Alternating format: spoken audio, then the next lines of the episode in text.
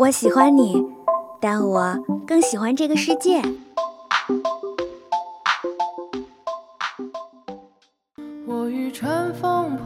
如果能与时间白头偕老，假如有一天你遇到了跟他长得一模一样的人，他真的就是他吗？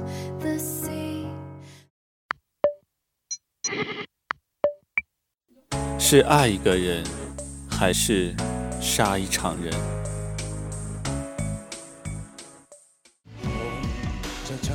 请给我一天的时间。生而为人，我很抱歉。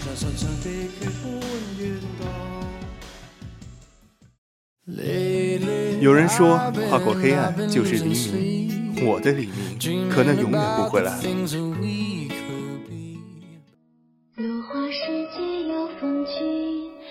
斯人若彩虹，眉眼曾似雨。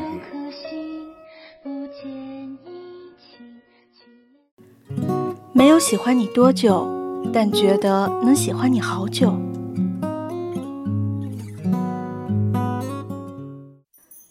这里是二零二号街一号店，本店货品种类丰富，样式齐全，欢迎光临，玩转青春。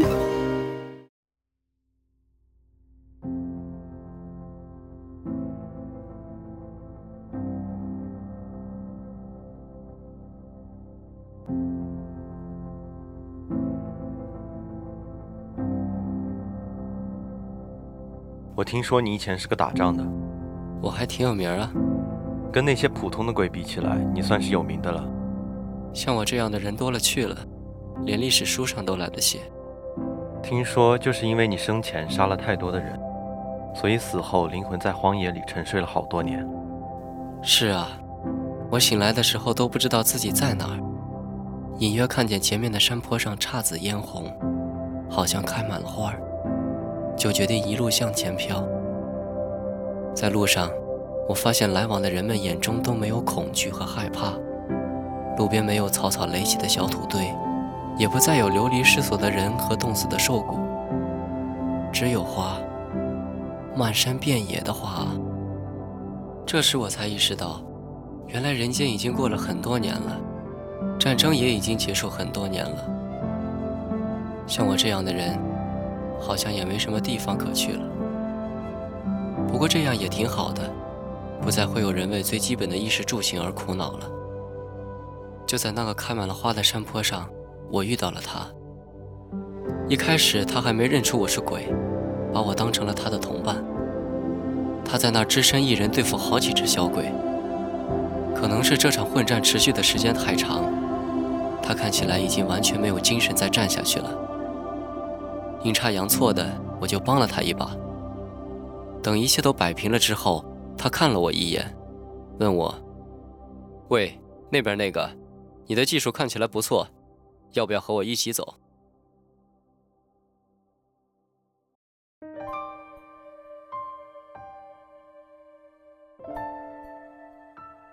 你都知道了什么？我现在还什么都不知道，但我觉得你一定认识这个鬼。而且和他关系还不错。季梅握紧了门把。让我想想，你一开始委托我过来，就是想弄清楚家里最近发生的怪事吧？现在看来，你并不是想把他赶走或者清除，而是想借由我找到他吧？你怎么知道？季梅几欲夺门而出，碧玉摘下鼻梁上那副同框眼镜，伸手递给季梅。戴上它再看看，这是一副阴阳眼镜。能帮你看见不一样的东西。这一次，季梅回头时看到的是跟记忆中截然不同的卧室。卧室的大致构造都没变，只是看起来门上了一层灰蓝色的雾。地上有一排青色脚印，但只有单方向的一排。最后一个脚印停在了床边。这个脚印的颜色相较于前几个尤其深，边上还落了几滴圆圆的血滴。青蓝色的小雪坡上，不知名的灰黑色漩涡隐约可见。像是能把一切都吸进去一样。从地上的这些脚印来看，这个鬼应该是从书房一路跟着你到了卧室，然后站在床边看了你一夜，最后消失了。消失了，消失了，消失去了哪里？为什么会消失？鬼要遵守的规矩可比我们人多多了。有个鬼在这儿触犯了规矩，应该已经半边踏进下面了，连留在人间的形体都快维持不下去了。什么规矩？有些因为某种原因没法去投胎而留在人间的鬼，这种鬼是绝对不能伤害人的。一旦触犯了这个规矩，他们就会被拖到一条河上。那条河上有很多船，每艘船上都有一盏灯，他们要带着各自的灯在河上漂泊，一直到他们把人间的事全都忘了，然后才能去转世投胎。鬼要忘记人间的事情，不是只要喝一碗孟婆汤就可以了吗？那是给人的恩惠，你喝完就能忘了。多方便啊！但他们必须要自己忘记，忘不了也得忘。那如果永远都忘不了呢？那就永远在那条河上。可他是为了救我。那个瞬间，碧宇的表情有一刹那的松动，但那神色稍纵即逝，好像从来没有出现过似的。他拍了拍季梅的肩膀：“你先说说怎么回事吧。”季梅在抬起头的时候，除了眼睛有点红，已经恢复了平静的样子。她整理了一下语言，然后用一种尽量从容的语气，跟碧玉讲起了他的事情。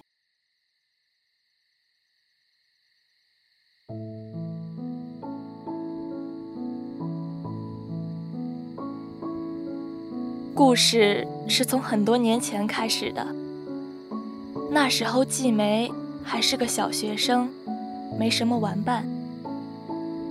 自从发现院子里的荷塘有一尾锦鲤，就经常把一下午的时间都花在那儿。其实，一尾红鲤鱼又有什么好玩的呢？只不过是稚气未脱的季梅想找个同伴说说话，听他讲讲自己的故事罢了。他喜欢在放学后的傍晚里，搬把小凳子坐到荷塘旁，跟池子里的鲤鱼倾吐一天的烦心事。喜欢在空闲的周末里，抱着画板在树下寻一处阴凉地，坐下来描摹锦鲤自在遨游的姿态。日复一日，年复一年，季梅就这样。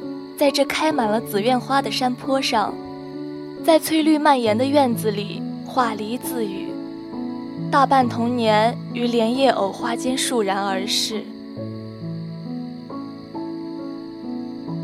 那一年的夏天，比以往任何一年都要长。路边的树与草已经绿得容不下其他颜色，就连人们养在窗台上的花朵。也渐渐因为过度炎热而枯萎下去。树荫里有蝉在叫。季梅无端地想起了小时候在奶奶怀里听过的一个说法：夏天很热的年份，冬天也会特别冷。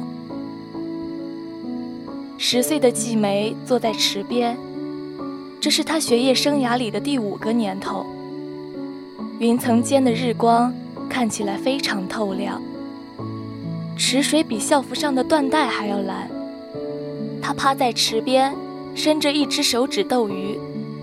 他看着波纹一点一点划开水面，看着鱼嘴一张一合，一连串大大小小的泡泡在燥热难耐的池水中急速的上窜，奔向同样燥热难耐的空气，汽水味的。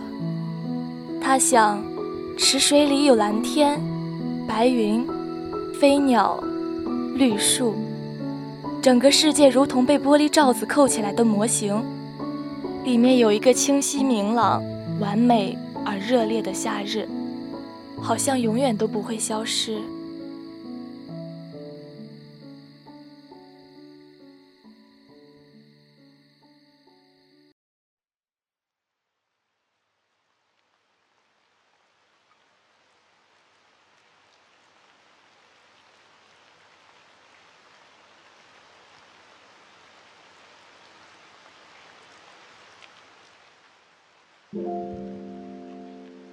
那年冬天，气候的确如季梅所预料的那样，比往常的任何一个冬天都要冷。放学的铃声响了最后一声，季梅拎起书包，一路小跑回家。他们说今晚会下雪，她想去看。自从她奶奶过世以后，这座山里已经三年没下过雪了。匆匆忙忙和沿途的人们打了招呼，到了家，季梅把书包往沙发上一扔，捡了只玻璃鱼缸，又跑出门去了。这是一年中最冷的一天，镇上的所有水面都结了一层薄薄的冰。她像往年一样，从院外的木柜里掏出一把小小的冰锥，在靠近池边的冰面上。凿开一个口子，再撒一把鱼食进去，锦鲤一会儿便游了过来。季梅轻轻地把它放进鱼缸里，回到室内。她将锦鲤搁置在客厅的茶几上，歪着头想了想，又搬出电暖炉。这下鱼儿不会再冻着了吧？空气中飘来了一丝湿润的气息。周围一瞬间冷了下来。季梅向窗外望去，她看到了暮色下的冬季山林，看到了铅灰色天空上浓厚的积云。要下雪了啊！她加快了行动的节奏，系上围裙，踮起脚从冰箱里取出鲜美的食物，准备做一顿丰盛的晚餐，来熬过这个寒冷的夜晚。熄火，盛菜，装盘。伸手去够油烟机上的第一颗按钮。就在这个时候，几滴水珠敲上了他的面颊。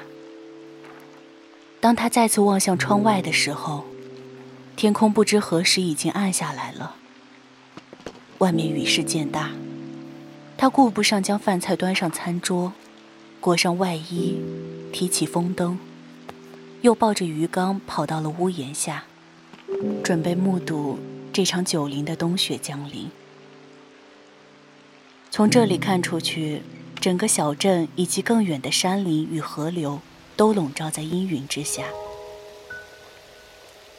雨水纷纷扬扬地洒向大地，冲洗着山间的万物。黛瓦砌成的屋顶上，流水潺潺。湿漉漉的光秃树枝，窗沿上落下的水精灵，滴滴答答地演奏着交响曲。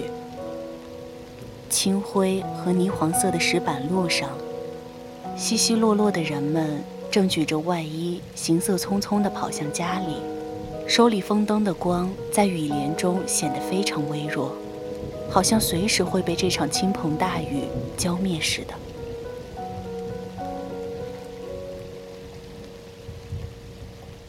落向大地的雨水变成了一种固态的东西，它们十分缓慢地降临，在风中飘荡，慢到足以让人们看清那晶莹剔透的形态，慢到像一个慈祥的老奶奶，温柔地为大地披上绒白色的棉袄。记忆中的漫天飞雪，画布上的银蓝色颜料，渐渐从脑海里浮上眼前。季梅轻轻地将风灯放到脚边，慢慢向银白色的世界探出一只手，一片轻薄如羽毛一般的晶体落入他的手心。他注视着那片东西，看着它在手心短暂地停留了一瞬间，然后化成了一颗细小的水珠。这就是雪啊！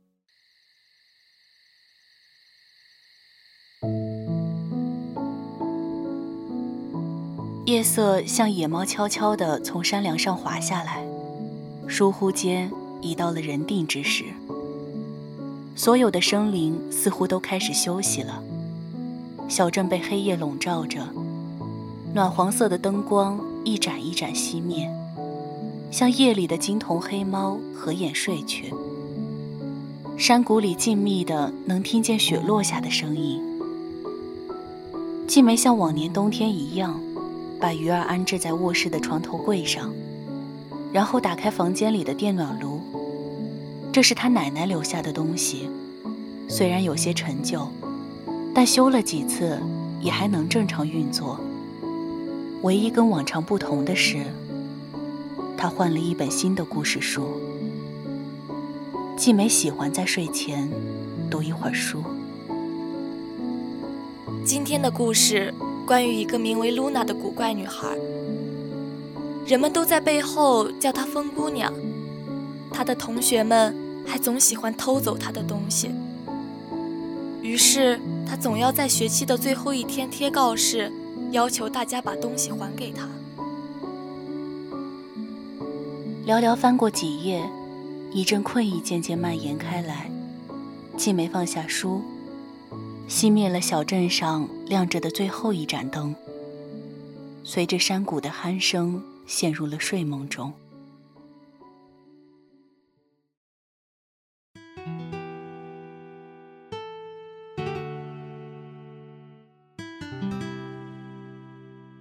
五更之时，当大地都已沉睡。山林盖上了一层厚厚的雪白色被褥，月光悄悄洒上河面，小河就变成一面银镜，映照着人们熟睡的红色面颊。没有人注意到，小镇上千百间屋子中的一间，一条老旧到泛黄、硬化的电线，终于挣脱了最后的阻力，裂开了一道深深的裂痕，一道火光。炸开了寒凉的空气，火焰从桌腿窜了上去。季梅梦见了一位红衣女子，女子看起来好像在对她喊着什么，可她只能看见对方的嘴一张一合，却什么也听不见。她渐渐感到周身灼热，一股浓烟呛入鼻腔，惊醒了她奇怪的梦。睁开眼，发现四周早已火光冲天。她翻身下床，慌忙找了条毛巾，用鱼缸里的水沾湿了些。随后抱起鱼缸，就要往外冲。就在这时，一条横梁顶不住烈火浓浓，从屋顶上塌了下来，封住了他的去路。正在踌躇时，空气中过量的一氧化碳已经让季梅感到有些无力了。火光摇曳间，她看见一位女子撑着一把油纸伞，向她缓缓走来。帘布轻移处，沾染一片水汽。梦境里的场景摇晃着，重叠着。眼前人的面孔时而模糊，时而明朗。他伸出手，想要碰到那个影子。画面并没有清晰起来。他坠入了梦乡。第二天早上，季梅在镇上一座还算牢固的老庙里醒来，身上盖着一张旧被褥。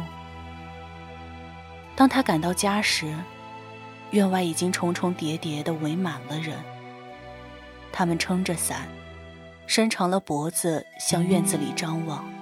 炭黑色的伞上压着厚厚的白雪，看起来随时都会从伞面上滑下来似的。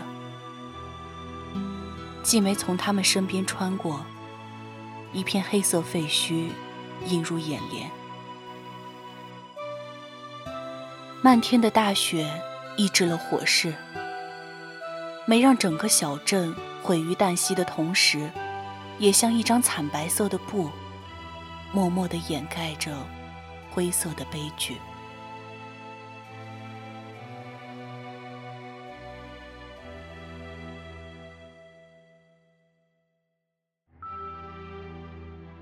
好了，以上就是本期《玩转青春离离》中的全部内容了。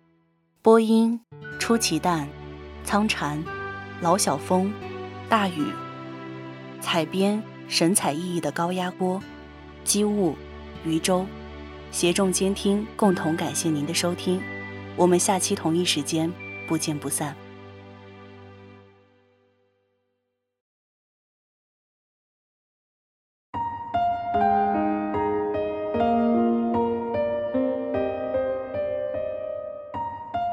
三月的烟雨飘摇的南方，明晚的影音实验室将写几首老歌，温三两故事，与你一同重拾民谣，感受民谣的温度。